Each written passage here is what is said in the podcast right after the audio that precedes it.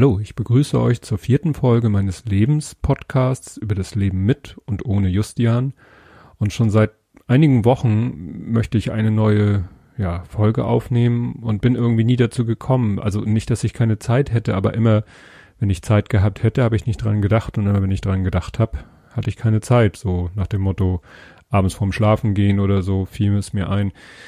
Ähm, der Titel der heutigen Folge lautet Totschweigen. Und zwar, ja, im wörtlichen Sinne.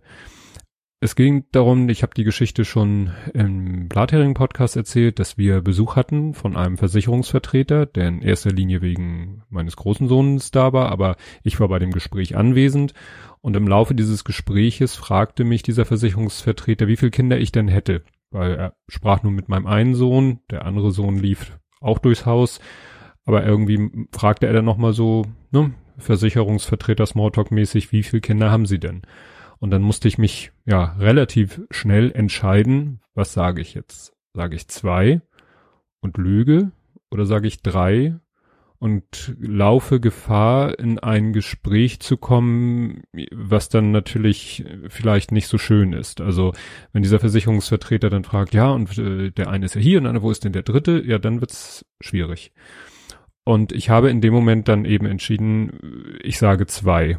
Und damit habe ich ähm, etwas getan, was mir im Nachhinein dann, finde ich, wirklich gut beschrieben kann mit dem Begriff Totschweigen. Und das hat mir im Nachhinein selber sehr leid getan, weil ich möchte ja gerade nicht Justian totschweigen. Deswegen mache ich ja auch diesen Podcast. Und deswegen habe ich ja auch in anderen Podcasts äh, über ihn geredet. Und man könnte eben auch ganz hart sagen, jedes Mal, wenn ich ihn äh, leugne, wenn ich ihn totschweige, dann stirbt er nochmal. Weil man ja auch sagt, solange man noch an einen Menschen denkt und solange man über einen Menschen redet, solange ist dieser Mensch nicht wirklich tot oder gestorben im Sinne von äh, verschwunden, sondern er ist erst dann verschwunden, wenn keiner mehr von ihm spricht und keiner mehr an ihn denkt. Aber es ist nun mal so, in solchen Situationen muss man dann halt äh, ja doch sehr kurzfristig entscheiden, wie gehe ich vor, weil mit einem doch eigentlich wildfremden Menschen dann über sowas, ja, Privates, Intimes zu sprechen, wie den Tod des eigenen Kindes, das muss man auch nicht unbedingt haben. Also es ist dann eben sehr situationsabhängig. Ich habe auch schon sogar mit Kunden ähm, über Justian gesprochen. Das war äh, genau genommen ein Kunde, bei dem ich äh, mehrfach zu einer Schulung war und dann ähm, man in der Mittagspause zusammengesessen hat und da habe ich dann damals ganz spontan die Entscheidung getroffen, ja, ich rede, ich verheimliche Justian nicht. Und das ist auch, war auch überhaupt kein Problem. Aber ich hatte eben auch das Erlebnis, dass ich letztens einem Menschen von Justian erzählt habe, der da sofort in Tränen ausgebrochen ist. Das tat mir dann auch leid, nur es war in der Situation wirklich unumgänglich, dass ich diesem Menschen von Justian erzähle. Ja, und so steht man jedes Mal wieder vor der Frage, wenn man in so eine Situation kommt, wie reagiere ich? Und da bin ich insofern auch heilfroh, dass ich nicht in der Situation bin, dass ich extrem viel mit Kunden zu tun habe, oder man könnte auch sagen, mit Menschen zu tun habe, eigentlich hauptsächlich mit meiner Familie, äh, meinen Kollegen und meinen Freunden und die wissen alle Bescheid. Ja, weil das äh, kenne ich von, also andere Väter, weiß ich, haben das Problem, dass sie eben sehr viel mit Kunden zu tun haben, was weiß ich, Außendienstmitarbeiter sind oder eben im Kundendienst in irgendeiner Form arbeiten und da dann eben auch oftmals ja in genau diese Situation gekommen sind, vor allen Dingen, wenn die Kunden einen sozusagen schon vorher kannten, als das Kind noch lebte, dann das Kind verstirbt, man diesen Kunden wieder trifft und der dann nach den Kindern fragt, von denen er ja weiß. In diesem Fall war ja der Vorteil, ich konnte lügen. Aber wenn jemand einen Kunden trifft, der weiß, dass man ein Kind hat, nehmen wir mal den einfachsten Fall ein Kind oder fragt, na, wie geht's denn deinem Sohn? Ja, dann aus der Situation gibt's halt kein, kein Entkommen. Ja, das wollte ich unbedingt loswerden. Es hat sich jetzt ganz zufällig ergeben, dass ich A, Zeit hatte, darüber zu reden und B, dran gedacht habe. Und das freut mich, weil immer wenn ich dran gedacht habe und dann gemerkt habe, nee, jetzt ist nicht die Gelegenheit dazu, dann hat mich das wieder geärgert.